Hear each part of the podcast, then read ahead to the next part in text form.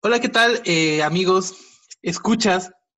Yo soy Héctor Justino Hernández. Les doy la bienvenida a este, nuestro primer podcast, eh, titulado A Sol y Sombra, que es un proyecto derivado de Tintero Blanco, la revista literaria, y en el cual pretendemos hablar un poco acerca de diferentes eh, productos o emisiones culturales que se dan en torno a diferentes temas. Semana a semana vamos a proponer un tema diferente y sobre él vamos a traer ejemplos, recomendaciones, vamos a hablar un poco y a discutir en torno a ese tema.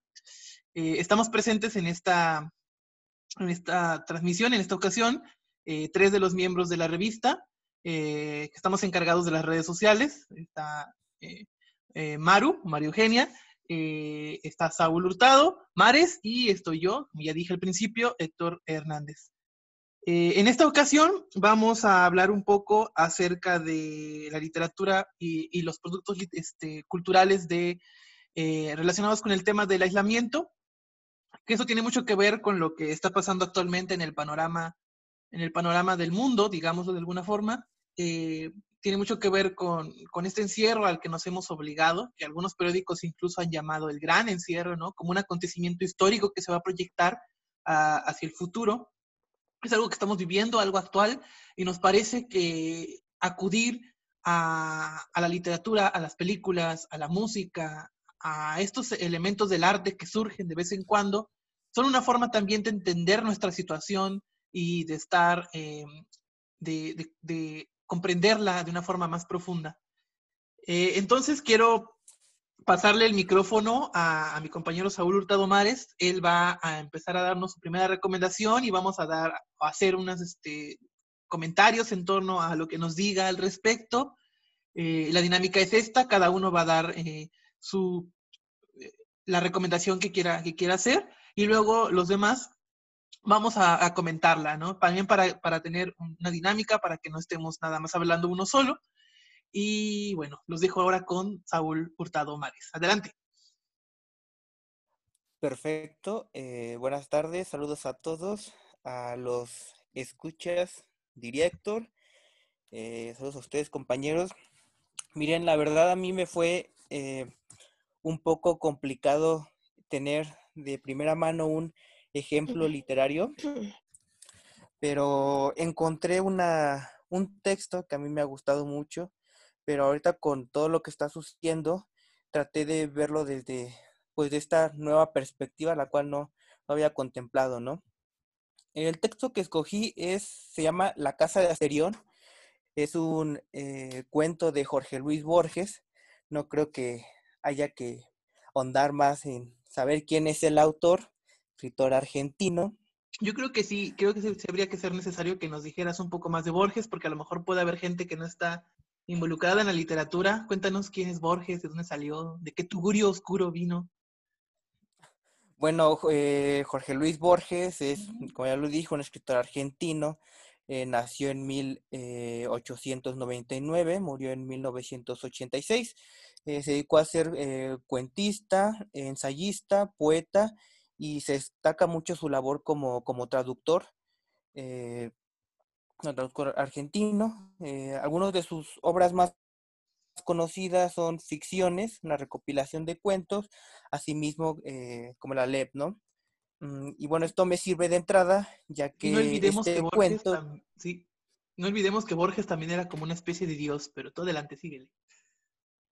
Ah, bueno, obviamente, ¿no? O sea, eso yo lo doy por aludido, pero sí, eso que dijera como un...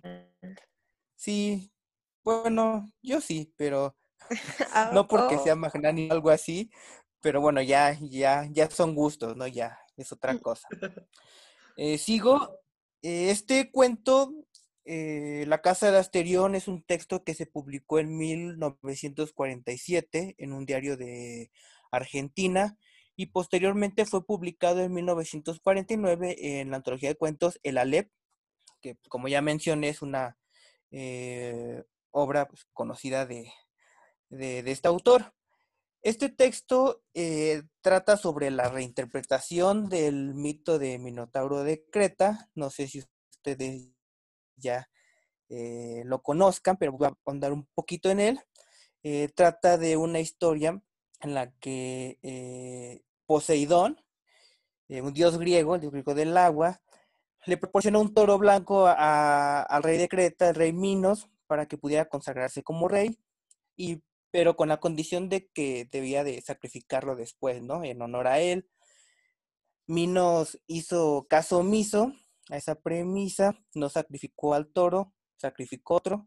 Eh, Poseidón se dio cuenta, se molestó demasiado y para castigar a, Minos, eh, trató de que eh, la esposa de este rey, Pacify, tuviera pues un hijo con el, con el toro al cual le había dado. Y pues bueno, de ahí salió el, el Minotauro de Creta. Después, eh, al ver que este ser era un tanto violento, se le mandó hacer un, un laberinto en una isla cercana a Creta y pues ahí lo, lo metieron. Después, cada determinado tiempo, iban eh, mandando siete atenienses, siete hombres, siete mujeres, pues de cierta manera como tributo al Minotauro, ¿no?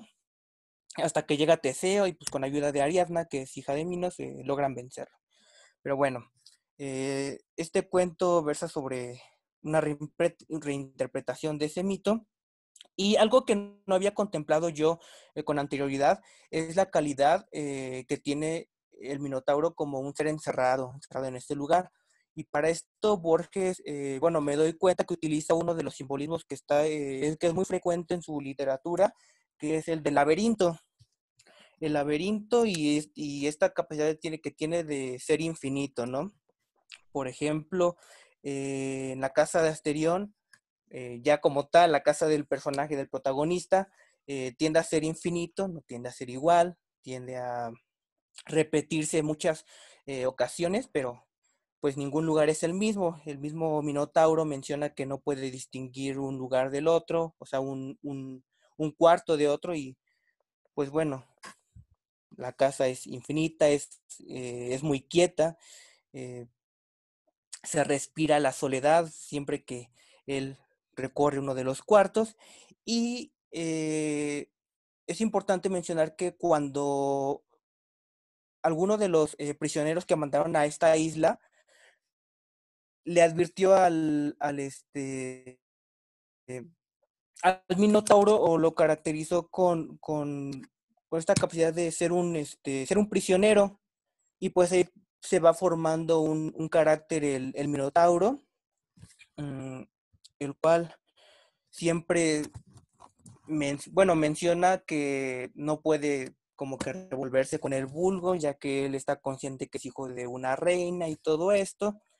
Y pues bueno, esa es una cualidad que se le da al Minotauro, él no la concibe en primer momento, pero ya después eh, comienza a sentir este aspecto de monotonía, concibe los días y las noches muy amplias. Sin embargo, tiene distracciones, ¿no? Eh, por ejemplo, el Minotauro juega solo, pero juega de una manera peculiar, se lesiona, eh, invistiéndose con los aljibes, inclusive sube a unas plataformas y se deja caer hasta ensangrentarse y marearse o inclusive hasta quedarse dormido. También juega que alguien lo busca, eso es interesante. Eh, o sea, él está solo, pero piensa que alguien lo está buscando y empieza a esconderse y todo esto. Algo que me impactó mucho es que también juega estar dormido conscientemente. Eh, esta parte de mí se me hace muy triste. Le platicaba a Héctor hace unos días que a mí sí, yo sí sentía medio feo porque se tira el minotauro al piso, cierra los ojos y está respirando fuertemente, pero pues está despierto, no, no se duerme, se queda ahí. Y no solo eh, se queda con estas acciones, ¿no? También el Minotauro reflexiona, eh, reflexiona sobre por qué su casa es infinita, por qué no puede reconocer los lugares, eh, reflexiona también sobre su pasado y esto es un rasgo muy importante, yo creo, para esta connotación de lo que ha hecho el encierro, ya que menciona que no, que igual y él creó todo el mundo, pero no se acuerda de ello. Y con esto yo creo que refleja mucho la calidad que tiene de encierro y cuánto tiempo ha de llevar ahí, ¿no? Esto me recuerda mucho a, bueno, ligar mucho con lo que está pasando. No sé ustedes cómo se sientan ahorita en, en, en su casa, pero pues generalmente yo, a mí sí me falta mucho como que esa interacción porque me gusta mucho salir, estarme comunicando con otra persona y si es como de que luego me pongo a hablar solo y llega un momento y digo, no más estoy hablando solo, pero no, no estoy loco. Eh, pero bueno, eh, a pesar de esto, cada nueve años eh, vienen nueve hombres y algo interesante que pasa con el Minotauro es que se menciona que él va a buscarlos alegremente, pero cada uno eh, empieza a caer muerto. Aquí yo tengo una interpretación y yo pienso que eh, los prisioneros se suicidan antes de que el Minotauro pueda hacerles algo, pero pues igual puede tomarse una interpretación eh, que está hablando de manera sarcástica o, de, o que está utilizando una palabra que no entiende, porque el Minotauro pues no, no es tan afín con, con las letras. Y otro aspecto importante es que también se profetiza la llegada de un redentor. Y esto deriva en que el Minotauro puede soportar eh, un poco más este sentimiento de soledad o inclusive la esperanza de ir a otro sitio idealizado para él, ¿no? Y este sitio es uno, pues, eh, más finito, con menos espacios y menos cuartos y todo esto. Ahora, eh, después de mencionar todos estos aspectos, poco a poco se va construyendo la percepción de una realidad, que es la del Minotauro en este caso, pero si nos damos cuenta, no se, pues, no se construye solo bajo su, perspectiva. Necesita que, de, por ejemplo, en este caso de los prisioneros, para que puedan advertirle, para que puedan advertirle algunas cosas y pueda, pues, eh, ser más consciente de esta calidad que tiene, ¿no? O sea, como de recluso, de estar encerrado ahí, todas estas cuestiones. Ahora, una pregunta que a mí sí como que me saltó en primer momento fue qué tanto afecta eh, lo que sucede alrededor de nosotros y cómo nos hace concebir nuestra realidad. Ahorita esto ligado con toda esta situación de la pandemia que está sucediendo, eh, yo puedo citarlo en, eh, o sea, no, no, es lo mismo yo como concibo mi realidad sin estar, bueno, estando incomunicado, a cómo percibo yo la realidad sabiendo que cada mañana hay un este, subdirector de salud diciéndonos que esto se puede postergar más, que hay tantos casos, que va en ascenso, que va en bajada, que no vamos a poder estar en contacto con los que queremos y todo esto, ¿no?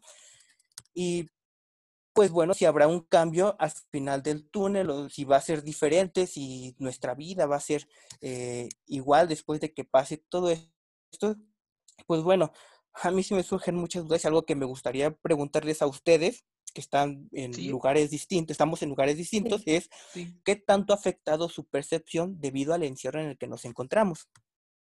Es una, mm. buena pregunta, ¿no? Eh, no sé, ¿quieres responder tú primero, Maru? Es que no sé si entendí muy bien. Bueno, voy a contestar algo, ya si me equivoco. Pues ya ah, ahí me corriges. Este, bueno, eh, al contrario de ti, pues yo soy una persona muy de quedarme en casa. Soy una persona que le gusta estar sola y estar encerrada. Y bueno, pues ustedes me conocen y pues lo sabrán. Em, pero pues ese punto de no poder salir no me afectó tanto en ese sentido, creo que tan brusco, Así que yo como que lo que más me afecta es el sentido de que ahora sí alguien me lo está prohibiendo y decir como, ah, no sé, quiero, hoy quiero ver a, hoy sí me dan ganas de ir a ver a, no sé, tal persona o un amigo, así es como que, no, ahora sí no puedes. Ni aunque sea porque pues tú quieres ahora sí salir. Entonces no sé si ese, eso es lo que te refieres o... Pues sí, prácticamente. Por ejemplo, ahorita con lo que tú comentas, y pues hay un choque, ¿no? Tú, te, tú puedes estar bien en tu casa, tú tienes, eh, yo creo que con tus familiares, ¿no? Con tus hermanos, con tu... Sí. Eh, con tus padres y todo esto. Digo, eh, afortunadamente yo también tengo a mis padres, pero la situación pues la siento de, de, de, una manera distinta. Ahora no sé cómo Héctor le esté concibiendo en, este, pues allá en donde ande. En mi aislamiento ando en Jalapa.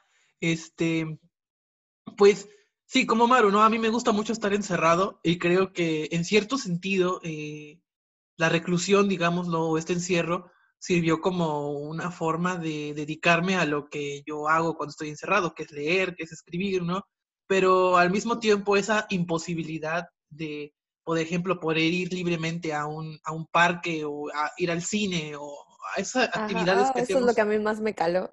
Sí, exactamente. O sea, yo extraño mucho el cine. No sé qué piensen ustedes, pero es Sí, sí. algo como muy importante, al menos en mi vida. Entonces, esas imposibilidades sí han, sí han como, como cambiado la, la forma en la que veo, en la que con- consi- concibo mi vida, ¿no? Em, y digo, pensando en, en el Minotauro, que es como, como un, mito paradigmático, ¿no? Del encierro y en el cuento de, de Borges, ¿no?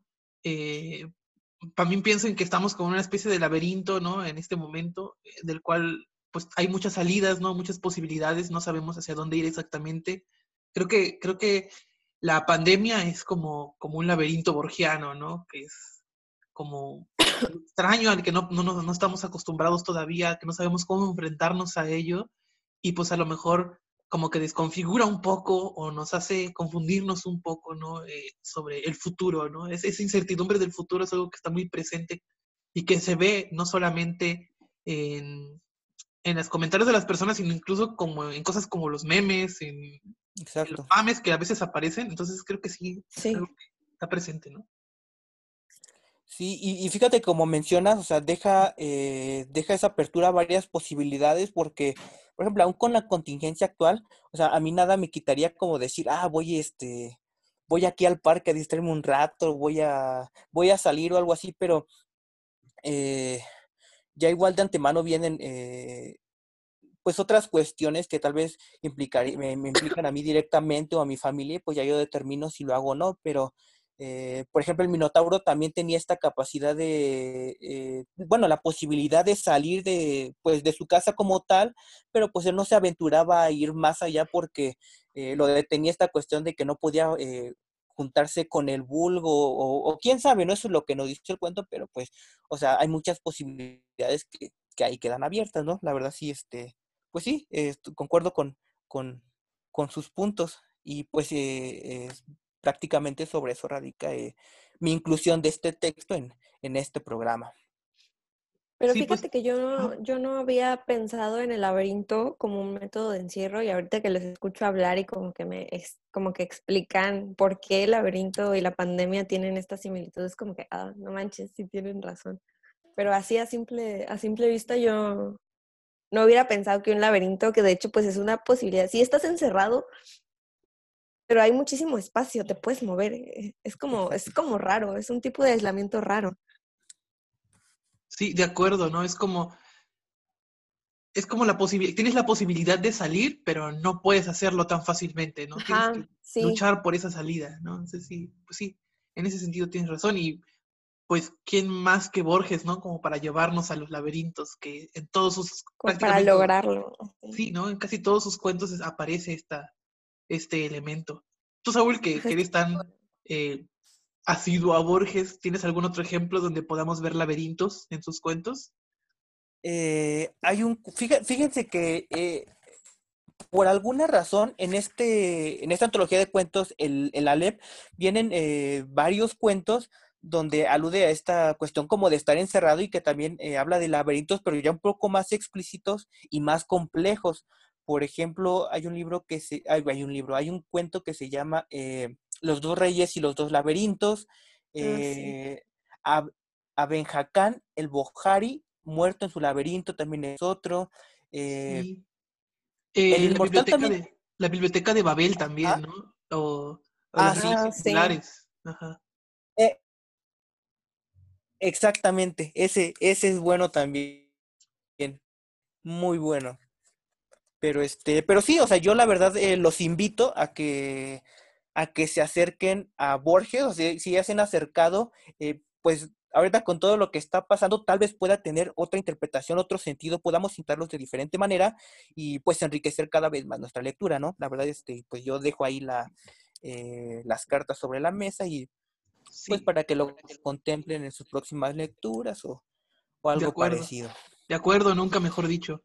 Y pues bueno, ahora pasamos a, a la siguiente recomendación. Esta vez, esta la trae eh, mi compañera Maru, Mario Eugenia. No sé cómo quieres que te digamos en, en el programa. ¿Maru o Maru? Maru, para Maru, que sea Maru. más, Díganle todos más, Maru en los este, comentarios. Hola Maru. Maru. la Este, Maru.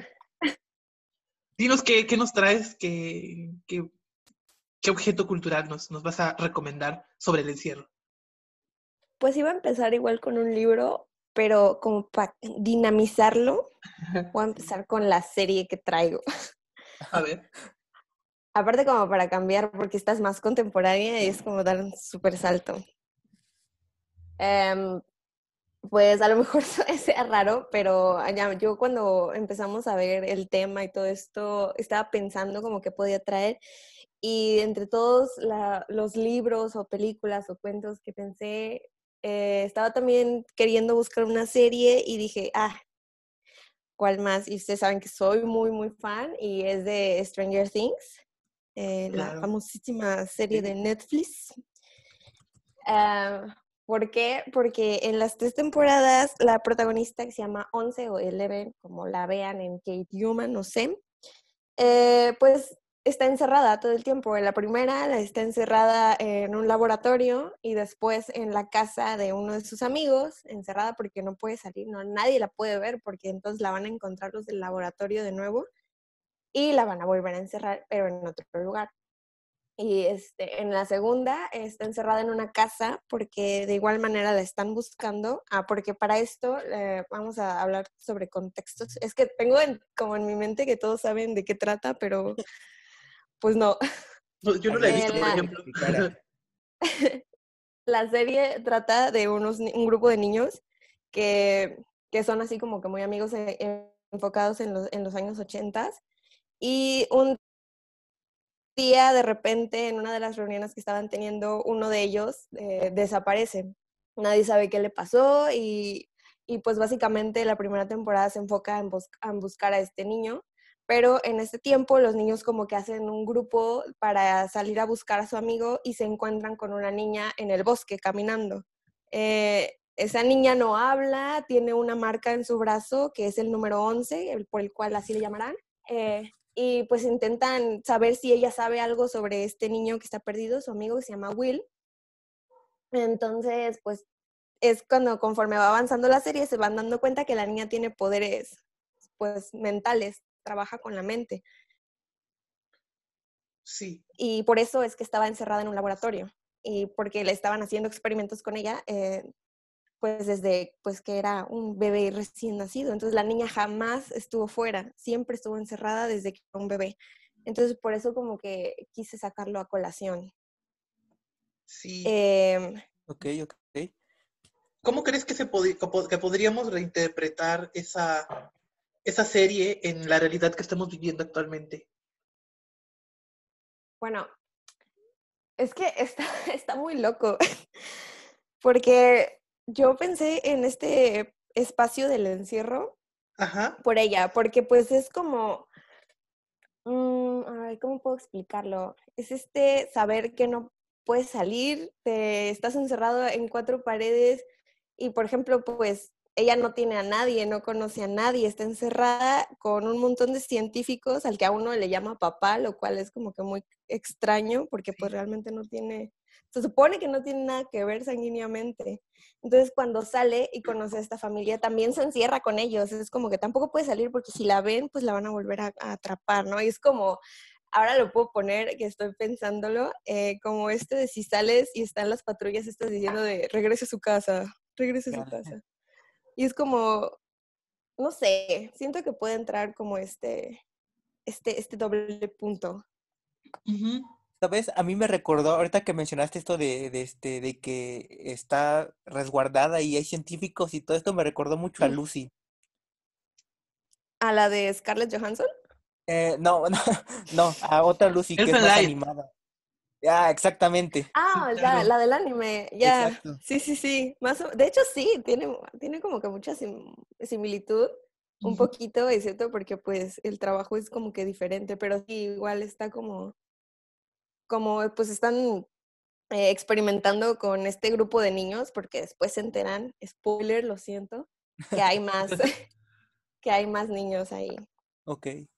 Eh, y esto, esto, precisamente el encierro involuntario, pero hecho por otras personas, ¿no? Como lo ocurre con esta protagonista, que es una especie de cárcel, ¿no?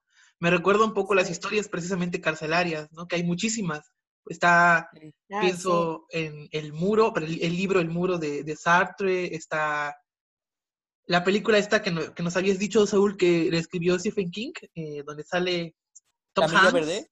Camilla Verde también, ¿no? Claro, sí. eh, estas li- esta historias del encierro, de este, pero del encierro carcelario, también creo que son muy, muy interesantes, ¿no? De visitar, ¿no? Y, y sobre series, pienso en, en Lost, que aunque todo el mundo dio el final, pues es como la serie de su tiempo, ¿no? De hace como dos Sí, décadas, creo, no sé, ya me perdí. Yo nunca la vi. ¿no? Salió hace como década y media, como hace como 15 años, Sí, sí, fue muy, fue súper popular, pero Sí. como que nunca llamó mi atención. Fue como que, ah, Lost. Pero si, aparte, si se dan aparte yo cuenta, estaba muy chiquita. Ajá, Ajá. Si se dan cuenta, igual estos elementos, este, por ejemplo, en el caso de los que no es tanto como eh, el encierro, o bueno, o sea, sí el encierro, porque pues eh, creo que está en una isla, ¿no? sí, están en una isla. Ah, Este, o sea que hay un poco más de campo abierto, pero sí eh, es más recurrente este aspecto de, bueno, yo que me estoy dando cuenta, este sentimiento como de, de, de soledad, porque se empieza a ver un contraste entre lo que había antes, lo que tienen ahora, y ahí es donde empieza como que a pelear ese, eh, pues, el ideal como que de cada individuo, ¿no? Sí, como la búsqueda de la libertad, ¿no? Como, ajá, como la búsqueda de, de De encontrar algo más allá de... algo, ajá, Ajá. algo conocido. Y, y me acuerdo de esta película Logan, ¿no? Donde su hija, me parece que es su hija, ¿no? Que están encerrados o algo así. ¿O en qué Spoiler, película? sí. Ajá. Sí, sí, es Logan. Sí, sí es Logan, ¿no? Que están como en un... Ajá, que son como niños experimentados, bueno, experimentales y luego los... los Sí, los mutantes. Ajá, exacto, ¿no? También está esa, esa parte, ¿no? Ah, es verdad. esa Es idea. verdad. Pues no sé, ¿algo más que quieran agregar?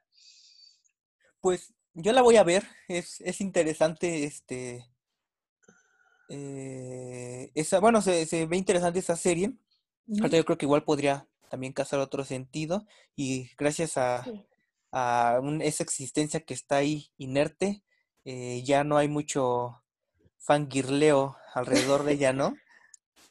Pues sí, no, ya, ya, Pues, ya se... Sí. Bueno, yo diría que sí, porque pues todavía faltan algunas temporadas y es como que por periodos. Todavía no acaba, todavía no acaba entonces. No, falta, no sé si una o dos temporadas, espero que dos. Vaya. pero, Tenemos tiempo entonces. pero sí, este, sí por ahí anda. Genial. Pues ahí está otra recomendación. eh, Stranger Things, que siempre es bueno ver una serie. Eh, Véanla, véanla. Tienen véanla, por tiempo, favor. y, y bueno, creo que voy yo, ¿verdad? No sé, no sé si Vas, algo... Héctor. Vas, amigo. Servido. Bueno, yo volveré, quería volver a, la- a los libros, em, pero pues ya que ya hablamos de libros, ya hablamos de, de series, pues creo que voy a hablar un poco de las películas, ¿no? Que creo que es algo que a todo el mundo le gusta y ahora que no tenemos los cines abiertos, pues podemos verlas por streaming en las plataformas de, de, de, De Facebook. pues sí, de, streaming, de como Netflix, eh, Sí, como muchas, Amazon, como Filmin Latino. Y bueno, podría caer fácilmente en hablar de, de, por ejemplo, El Hoyo, que es como la más reciente sobre el tema que ha Ah, salido. Sí, sí. o la del Cubo, no sé si la, la conocen, que es igual es como de- del mismo tipo de un grupo de personas encerradas en, en un espacio laberítico precisamente. Pero yo quiero hablar de una película más antigua, este se llama El Ángel Exterminador. Es una película de los 60, ya puede sonar algo, algo viejita, pero la verdad es que es muy buena inclusive para, para nuestro presente. Eh, es una película que dirigió, eh, yo creo que el mejor director que ha tenido México, y ni siquiera es mexicano, Luis Buñuel, eh, es, Oh, fue, español, es espa- fue español y él vivió aquí en, en, en- en México. México. durante mucho tiempo, ajá, y, y grabó precisamente aquí es- esa película, que es una película como insignia, ¿no? Del, del tema del encierro. Eh, trata la historia de un grupo de, de burgueses muy ricos, entre los que está Silvia Pinal, por ejemplo. Eh, Sí, Uh, lo que veo. de hecho, y este, y estos burgueses eh, tienen una fiesta una noche, una gran fiesta muy fastuosa, y entonces, este, en algún momento de la fiesta todos quedan en una habitación, y luego ya no pueden salir de esa habitación por más que lo intentan. Eh, y no es que haya una barrera como física, ¿no? Simplemente llegan a la puerta de la habitación y no pueden cruzarla. Hay algo que les impide ir del otro lado. Y entonces se quedan sin recursos, sin comunicación con el exterior. Poco a poco empiezan a caer como en una especie de locura o como de caos, ¿no? Como una especie de, de paranoia, ¿no? Se empiezan a pelear entre ellos, se empiezan a, a quitar como estos elementos de la burguesía y de elegancia, ¿no? Para volverse una especie como de animales, ¿no? Y creo que eso es algo muy interesante de explorar también eh, en la pandemia, ¿no? Cómo nos afecta el encierro, cómo para algunos es creación, pero para otros también es desesperación, ¿no? Para otros es este entrar en una especie como de, de caos, de, de desestructuración de nuestra realidad, ¿no? De, la realidad cotidiana, y entonces nos empezamos a perder ciertos elementos eh, que tal vez en otro momento no habríamos perdido, ¿no? Eh, pienso, por ejemplo, en el meme que decía, que dice algo así como de, hoy salí a la tienda y me puse un pantalón después de tres semanas, o algo así, ¿no? O sea, es, como, estamos, hemos, hemos perdido este, ciertas costumbres que de, en la sociedad, digámoslo entre comillas, eh, que en nuestra casa o en el encierro no, no nos obligamos a llevarlas a cabo. Entonces creo que en el ángel exterminador está, está muy presente este, esta caída en el caos, esta caída en la desesperación, que, que bueno, posteriormente apareció en muchas este, películas, como precisamente El Cubo, como ha aparecido también en, en, la mayoría de las historias de Stephen King que hablan del encierro, que de hecho estuvimos hablando mucho de esto en el previo al programa, ¿no? De Stephen King. Sí, parece que los tres coincidimos en que Stephen King es como pues, muy importante, ¿no? No sé, no sé qué dicen. Pues Stephen King. Es Stephen King, ¿no? Y él tiene muchas historias del encierro. Eh, entonces doy pauta para que den ustedes recomendaciones al respecto y para que me digan qué es lo que piensan también sobre esto. ¿Sobre Stephen King? Sobre Stephen King, sobre el encierro, sobre cómo eh, entramos en el caos a pues partir del encierro, o cómo se empiezan a aflorar los instintos, ¿no? A partir de la desesperación por, por salir, ¿no? Ahorita estoy viendo imágenes de la película que no la he visto y es como que, wow. Estoy viendo así como imágenes de como que toda la habitación destrozada y de hecho hay imágenes donde salen animales, supongo que son escenas la verdad no. Mm. ¿De algo terminador? Sí. Sí, de hecho. Es, como, es algo choqueante. Algo que también quisiera repetir, ahorita que, que mencionó Héctor, Héctor esto, es em, esta, no sé si sea motivo o tema, pero este recurso que es como eh, la disputa que se da y de ahí comienzan a, florecer muchos hechos, porque esto lo veo, lo puedo ver replicado, como tú dices, en varias películas, en varios autores, y a mí me recordó mucho, hay una, hay una, hay una serie eh, animada que se llama eh, Bojack Horseman, y hay un capítulo que para mí es el favorito, en donde igual hay, un, hay una fiesta, todos están disfrutando, están celebrando algo, y pues la casa se hunde y todos se quedan encerrados abajo, ¿no? Entonces, imagínense, son como eh, personas animales, unos híbridos ahí medio extraños, también hay humanos, y al principio todos vienen amigos, saben que hay que racionar esto, eh, hay que tranquilizarnos, alguien nos va a rescatar, pasa un día, pasan dos, comienzan las, conspiraciones, disputas por los alimentos, por esto, por lo otro, problemas del pasado y pues finalmente viene el, este, ¿cómo se dice? ¿Cómo, se le diría esto? El, eh, el florecimiento de los eh, bajos instintos del ser humano, de los instintos del ser humano y empiezan a pelearse, quitarse todo y es algo que también, este, o sea, tal vez no en el mismo nivel, pero sí he escuchado eh, que muchas personas se quejan de que, o hacen memes respecto a esto de que estando con su familia pasa, pasa el segundo día y ya se están agarrando del chonco y todo eso, ¿no? Entonces, igual como que es algo que he visto así recurrente en, en varios, eh, en varias obras o en varios este, hechos. Sí, creo que es como una, como una especie como de obsesión, ¿no? En los autores. Pienso, por ejemplo, volviendo a Stephen King, ¿no? en la en la cúpula, ¿no? Que es como una serie de personas encerradas en un espacio y cómo estas personas empiezan como a perder sus, sus inhibiciones, si se puede decir de alguna forma, y empiezan a, dejar salir sus instintos y a dejar salir como, como el caos este, que traen adentro, ¿no? Y creo que Stephen King eh, tiene muchas historias al respecto, ¿no? Como El Resplandor también, en donde son, eh, son una, una familia de, Jack, eh, su hijo Andy y la esposa, no recuerdo cómo se llama, y están en, una, en un hotel. ¿Cómo? Wendy, me parece, si no me equivoco. Bueno. Creo que sí, es Wendy. Digamos que Wendy, ¿no? Digamos que sí, que están en un hotel y no pueden salir, ¿no? Y entonces Jack empieza como a, a volverse un poco loco. Este, claro, esto en, en, en la película de, de, Kubrick lo justifican con fantasmas, ¿no? Pero al menos en el libro sí, esos fantasmas pues no están, son, son más como apariciones, como visiones que, tiene, que tienen los personajes más que los fantasmas de, de, Kubrick. Creo que por eso no le gustó a, a King la película. ok. Pues sí. Ahorita que estaban mencionando eso, y aparte Saúl menciona esta caricatura, estaba pensando que no, no sé si podía entrar. Eh, Héctor, tú una vez estábamos platicando sobre un anime de una o sea, de una maldición de una bruja, ¿te acuerdas? Es que no me recuerdo el nombre, pero se me hace que puede ser como, no ah. sé cuál sería la palabra, pero como un sinónimo de encierro, no un sinónimo, pero se me olvidó la palabra, ustedes me entienden, creo. Sí, sí, eh, creo que sé de, qué hablas, es este un anime que se llama eh, Donde las gaviotas lloran, creo. O algo así, ¿no? no sé si es ese, es que solo me podría acordar que era un, un nombre súper largo en japonés. Sí, es... Pero eh, estaban encerrados en una isla y uh, era en una mansión sí, también. Es, es ese. me voy a sonar, voy a sonar muy friki diciendo el nombre en japonés completo, pero pues ahí va. es Umine kono Naku Koroni. Ese, ese, Ajá. ese. Anda. Ah, ¿verdad? o sea, aquí su, su eh, ¿cómo se dice? Bueno, el que habla, sabe hablar japonés. Es otaku.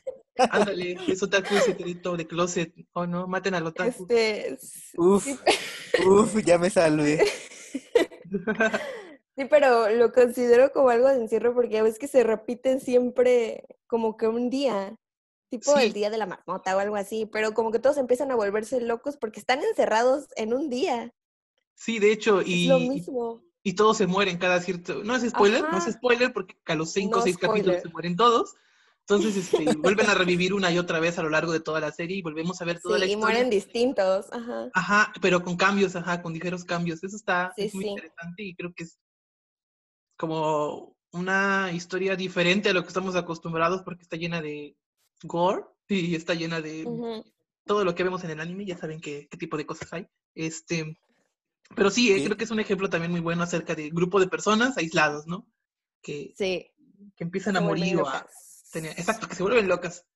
Em, y bueno, no sé si tengan algo más que, agregar este, acerca al respecto de, este tema, de este, de este ejemplo, de esta recomendación. Pues yo me quedé con, es que no sé si sea spoiler, yo la, a mí la verdad sí me gustan los spoilers, yo no tengo problema con ello, pero, este... los oyentes, quién sabe. sí, sí, o sea, por eso también como que estoy cuidando, eh, bueno, estoy viendo cómo voy a, cómo estoy, cómo armo mi pregunta. Eh, pero eh, esta cuestión que les impide salir a estos burgueses que se quedan encerrados es una cuestión, no sé, mental, física o... Mágica. Mágica, o sea, ¿qué, qué, qué hay ahí detrás de eso, amigo? En el Ángel Exterminador. ah, pues es que es muy interesante porque, bueno, eh, Luis Buñuel en su diario dice que él lo que quería a la hora de escribir esta historia es que no tuvieran una explicación como tal. Para eso hay que entender que Luis Buñuel es como el máximo exponente del surrealismo en el cine, ¿no? Él, dirigió junto con Dalí eh, Un perro andaluz, después este, estuvo a punto de no terminó, pero dirigió una gran parte de una película que se llama, híjole, se me fue el nombre, algo como con, con oro, eh, igual la dirigió con, con Dalí, pero luego se separaron, se medio pelearon, y entonces este, la película quedó, quedó inconclusa. Eh, ahorita se las digo. Eh, se llama mm, La Edad de Oro. La Edad de Oro, esa película igual. Entonces, él viene de una tradición muy surrealista. Cuando llega a, México eh, y escribe, porque él también escribe la película del Ángel Exterminador, pues tiene toda esta influencia ya europea. Entonces, no necesita, no necesita como eh, una explicación para lo que está ocurriendo en, en, este encierro. Entonces él simplemente lo que hace es que se quedan encerrados, no pueden salir, pero no hay una explicación, simplemente en determinado momento ya no pueden salir. Y no es una, no es una, no es una barrera física realmente, porque en la película no aparece, la puerta está realmente abierta. Eh, simplemente llegan al umbral de la puerta y de ahí no pueden pasar, ¿no? Y se miran entre ellos desconcertados porque, porque no saben lo que pasa. Es algo que es algo físico algo corporal eh, que no tiene explicación para ellos, ¿no? Y se sienten desesperados, se sienten enojados porque, porque no pueden salir, ¿no? Pero no hay una explicación a ese no poder salir, ¿no? Y bueno, tendría que, tendría que hacer un spoiler para explicar más o menos qué, es este... cómo termina o cómo se soluciona esto, ¿no? Pero no. No, deja, ya. no, mejor véanla porque la verdad es que es una, es una, creo que es una de las mejores películas que se han hecho en México, la verdad. Y pues, ah, ahí está. Y sale Silvia Pepe Pinal. Ah, y sale Silvia Pinal, que es como, antes de que llegara a Mujer Casos de la Vida Real, era una gran actriz. Oye, qué guapa estaba, ¿eh? O sea, todavía con respeto de la señora, ¿verdad? Todavía muy sí. bien conservada, pero no manches. Sí, fue como el símbolo de su, de su tiempo. ¿no? Y, y, y, ella también sale en otra película muy buena que se llama Viridiana. Ahí pues se la dejo para que la vean. Sí, todas. Tú manda ahí. Hay tiempo. Hay tiempo. Entonces, ¿nos damos otra ronda hablando? ok. ¿Eh? Sí, sí. Sí, ¿no? Bueno, pues este, seguimos, ya llegamos a los alrededor de 40 minutos. ¿Qué les parece si hablamos rápidamente de 10 minutos más y ya, y ya cortamos? Este, que nos traes otro, otra, otro ejemplo, otra recomendación? Eh, bueno, perfecto. Eh, esta recomendación ya no es literaria, ya no es una película, eh, pues es una serie y afortunadamente pues está ligada con este aspecto que habíamos mencionado anteriormente, que es el encierro pero como carcelario, ¿no? Eh, no había tenido tiempo, tanto tiempo para ver series y vi que estaba muy en boga una serie llamada Vis a Vis, eh, una serie española que consta de cuatro temporadas, 40 capítulos y ahorita está en emisión la quinta temporada. Voy a mencionar algunos nombres eh, para que como que ubiquen. Yo creo que eh, algunos de ellos lo van a reconocer porque todas las series españolas parece que tienen a los mismos este, actores. Pero bueno, eh, la protagonista es Maggie Cibantos, se llama Macarena la serie. También está Nahua Nimri, que protagoniza, protagoniza este, toma el papel de Zulema Zahir. Ramiro Blas, que es un actor eh, argentino, es el doctor Sandoval en la serie, y el inspector Castillo, que es eh, Jesús Castejón. Eh, la trama gira en torno a Macarena, una chica joven, que pues es inducida por su jefe, ya saben, mal de amores, y por esta cuestión de estar enamorada comete delitos de manipulación y malversación de, pues, de fondos para la empresa a la que trabaja y la mandan a, la prisión. Es recluida preventivamente en una cárcel que se llama eh, Cruz del Sur. Y pues bueno, aquí comienza todo, ya que eh, se da un choque emocional eh, tras entrar a la cárcel por todas las situaciones que, comienza a vivir y lo que está dejando, ¿no? Que pues es una, una libertad. en primer momento, esta protagonista tiene como, bus bueno, tiene el objetivo de, salir a como de lugar, pero conforme va estando, van pasando los días dentro de, prisión, eh, se da cuenta de que pues ese objetivo se va desplazando poco a poco, también nos damos cuenta nosotros, y ahora lo único que queda es sobrevivir ahí adentro. Y esto es interesante porque se maneja en dos espacios diferentes de esta serie, el desarrollo de, bueno, pues el desarrollo de la trama, y es en la cárcel y en el espacio exterior, que puede ser la ciudad o algún pueblo, ¿no? En, el cárcel, eh, en la cárcel está eh, las reclusas y pues en el exterior están los familiares, los amigos, conocidos, policías y todas eh, pues estas amistades o vínculos que, puedan tener las personas. Entonces se va dando un contraste entre ambas realidades y nosotros como... ¿Televidentes? Pues sí, ¿no? Espectadores, nada más porque pues no, no lo ven en una tele, ¿no? Entonces, este... Ah, bueno. ah, okay. no, sí está bien. Eh, televidentes, eh, tenemos una aprehensión a la percepción de la realidad que va teniendo Macarena, que es la protagonista, ¿no? O sea, pues más ligada con lo que es estar encerrado. Eh, ahora, se dan diferentes situaciones que va haciendo que el personaje evolucione, por ejemplo, se dan disputas eh, con reclusas, algo que pasa casi al inicio y que la empieza a formar, es este, se vuelve el chivo de una, de la dealer de la cárcel. ¿Cómo el chivo? Eh, sí, o sea, la persona que le hace los como que mandados, pero medio suyos para que eh, no esté implicada. Ah. por ejemplo, le ah, lleva la droga. Ya, ya. se la lleva y este y pues en a, la primera eh, le quitan, le encuentran la droga a esta Macarena y inicialmente le debía un favor a, la dealer que se llama Anabel y este cuando le quitan la droga pues ya no solo le debe el favor, ahora le debe el favor y todo lo que eh, pues la cuenta de la droga y pues se queda más embaucada, ahora le debe mucho más. También sufre discusiones con sus familiares, ya que sus padres, su padre es un investigador, un ex este un ex policía, y, este, y no le cree, pensaba que ella sí había cometido como que el delito de malversación de fondos, y este, se empieza a haber disputa, además de que eh, pues ella quiere que, ella quiere ya salir, ellos hacen lo, posible pues lo posible, pero pues es, es, complicado, ¿no? Estar tú dentro de prisión, como que esperando a que eh, todo se solucione, pero pues no, mientras te sigue, eh, pues te siguen hostigando, la sigue sufriendo, ¿no? Sigue también el conflicto con personal interno, con funcionarios dentro de la prisión. Por ejemplo, tiene disputas con los carceleros que están ahí. Parece que se enamora de uno, pero eh, el tipo luego se molesta porque piensa que lo está engañando. Y por otro lado, también tiene el acoso de, pues, del doctor que, que, este, que está ahí en, en la cárcel. Imagínense que los estén hostigando a cada rato y pues a, esta chica, Macarena, le pide pues muchos favores, digamos que medio indecentes para que pueda conseguir lo que necesita. Sí, o sea, sí, sí, es algo medio complicado.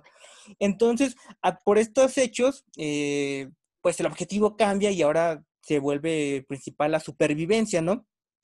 Entonces, este, algo que también es fundamental es cómo eh, se da una, cómo se puede concebir eh, el afecto por la reclusión o por estar en la cárcel tanto por la protagonista, bueno, en un inicio, se da más por las reclusas que están ahí, ya que pues ellas comentan que, bueno, a lo largo de toda la serie, que prefieren estar ahí dentro que salir, ya no ven otro lugar, o sea, ya no ven vida afuera por todos los conflictos que puedan derivar de ello, ¿no? Que no van a tener oportunidades, que nadie va a confiar en ellas y, todas estas cosas. Y ya después, este, pues este motivo eh, se hace característico de, de, pues de Macarena y resulta interesante ya que eh, conforme va avanzando la serie, igual no voy a hacer spoilers, pero tiene la posibilidad de quedar libre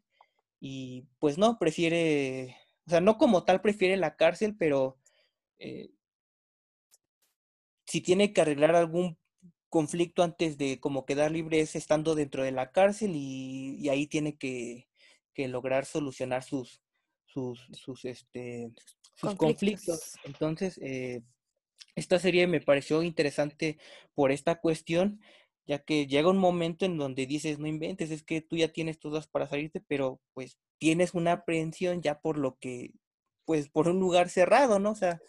Ya es la costumbre, ¿no? ¿Mande? La costumbre. Sí, la costumbre. Y, igual como, digo, el, personaje evoluciona constantemente. Eh, inclusive pierde, estaba embarazada y pierde un hijo.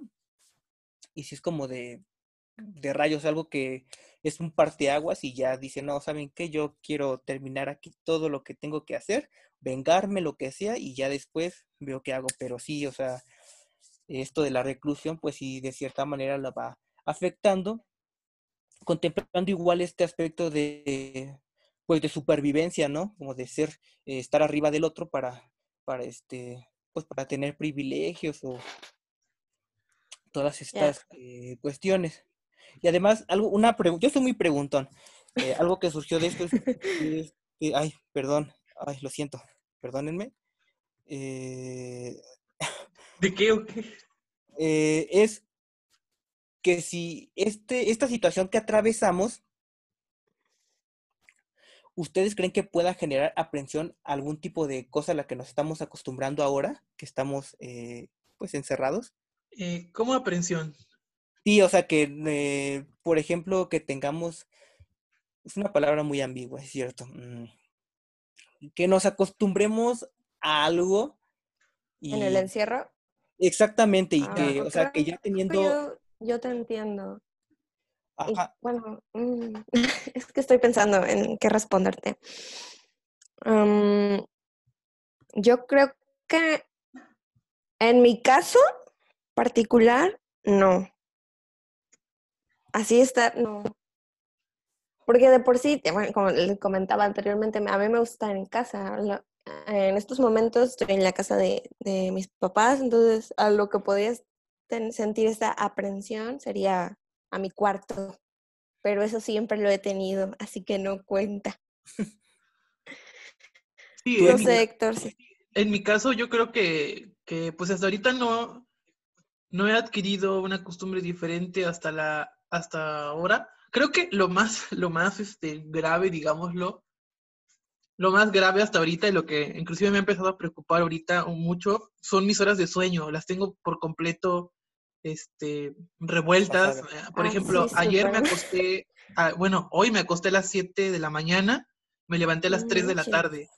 Y, y así todos los días me duermo en la madrugada, me despierto por la tarde, o sea, tengo un revoltijo en los horarios de sueño. Y cuando regresemos a, digamos, la vida normal, a las clases o a lo que tengamos que hacer, creo que va a costar mucho volver a adaptar como esas horas de, de sueño para poder hacer las cosas que hago durante el día, día a diario, ya prácticamente solo veo la luz del sol un par de horas y ya otra vez es de noche, o sea, creo que eso es lo peor de, esto y es algo a lo que me va a costar trabajo como dejarlo. Pero fuera de eso, eh, no he adquirido ninguna, ningún hábito, ninguna cosa que no haya hecho antes, ¿no? Porque pues estoy acostumbrado también, como Maru, a estar encerrado, eh, trabajo desde la computadora, hago las cosas desde aquí, entonces no, no necesito tanto como salir, ¿no? Como estar allá afuera.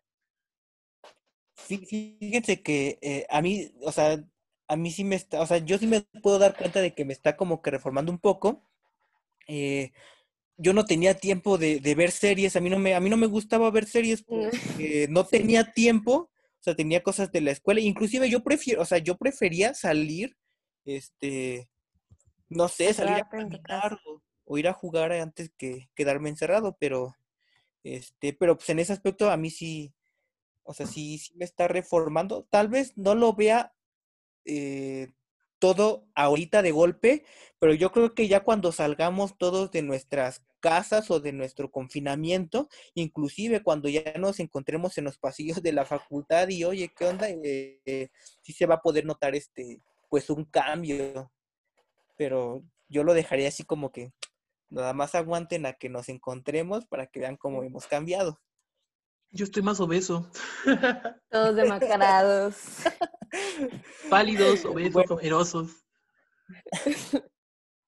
Este, bueno, y digo, yo también en este aspecto dejo abierta la, invitación. Si tienen tiempo y quieren ver este tipo de encierros, pues es una buena serie, está entretenida, no le decir que la mejor, pero pues por algo se empieza, ¿no? Así que, pues, hasta ahí mi participación. Uf. Pues Oye, yo tenía una duda. A ver. ¿Por qué se llama vis a vis? Ah, sí, esto es buena. Yo, yo también eh, tenía la duda. Eh, ok. Ah, eh, eh, a los encuentros que se dan, ven que cuando tú te quedas en prisión y alguien va a visitarte, tienes eh, un encuentro o dicen, vienen a buscarte o algo así. En series mexicanas así dicen, ¿no? No. Dicen algo así, este, tienes visita o ya llegó tu visita, te dicen. Ah, pues en, España y en, bueno, en algunos lugares de España le dicen visa, se llama visa vis al encuentro íntimo entre dos personas dentro de prisión. Ah, qué cosas. Sí. Tan locochonas. está bueno, pero, pero bueno, hasta ahí. Véanla. Va, algún día. Sí, yo creo que ahorita que tenemos, tenemos tiempo como para poder darnos la, oportunidad de, ver todas estas cosas. Echarnos las cinco temporadas. Ah, eso sí, ¿no? En un día. Echarse todo en un día, creo que no. No es posible. Y bueno, eh, les traemos más eh, recomendaciones, pero quizás lo dejemos para, para, otra ocasión, porque el tiempo nos está comiendo. Eh, ya llevamos aquí casi, ¿qué será? Más de 50 minutos, eh, casi una hora. Eh, entonces, bueno, vamos a cortar aquí. Les agradecemos mucho su atención, que hayan escuchado y llegado hasta, el hasta este momento, si es que llegaron hasta este momento. Si no, pues de todos modos, muchas gracias por haber escuchado, aunque no van a escuchar esto. Qué cósmico. Este, despídanse, chicos, quieren decir algo, palabras. adiós, adiós. Besitos. Em, pues nada, que ojalá les guste eh, esta idea que surgió. Recomendaciones en los inbox o en la publicación, acuérdense chicos, en la página, en donde sea. Sí, también si ustedes tienen recomendaciones sobre literatura o sobre películas, series, videojuegos, animes, lo que quieran sobre el encierro, lo pueden dejar ahí. Sí, y nosotros procuraremos compartirlo eh, en otros programas. Este, también si tienen alguna, algún tema del que quieren que hablemos, qué sé yo, este, ciencia ficción, em, literatura juvenil. Stephen este, King. ¿Cómo? Stephen King, exactamente. Stephen King. Eh, composición literaria, no sé, todos los temas relacionados que ustedes quieran. Pónganlos, pónganlos en, la, en, los comentarios y nosotros estaremos pendientes para eh, resolverlos. Y pues díganos que, cuál es el tema de la siguiente semana, chicos. Zombies. Si no, la cagué. Sí, vamos, A, vamos a estar hablando un poco de zombies, de pandemias y de muertos vivientes, entonces los esperamos aquí. Este, muchas gracias por todo y nos vemos. Adiós. Bye. Bye.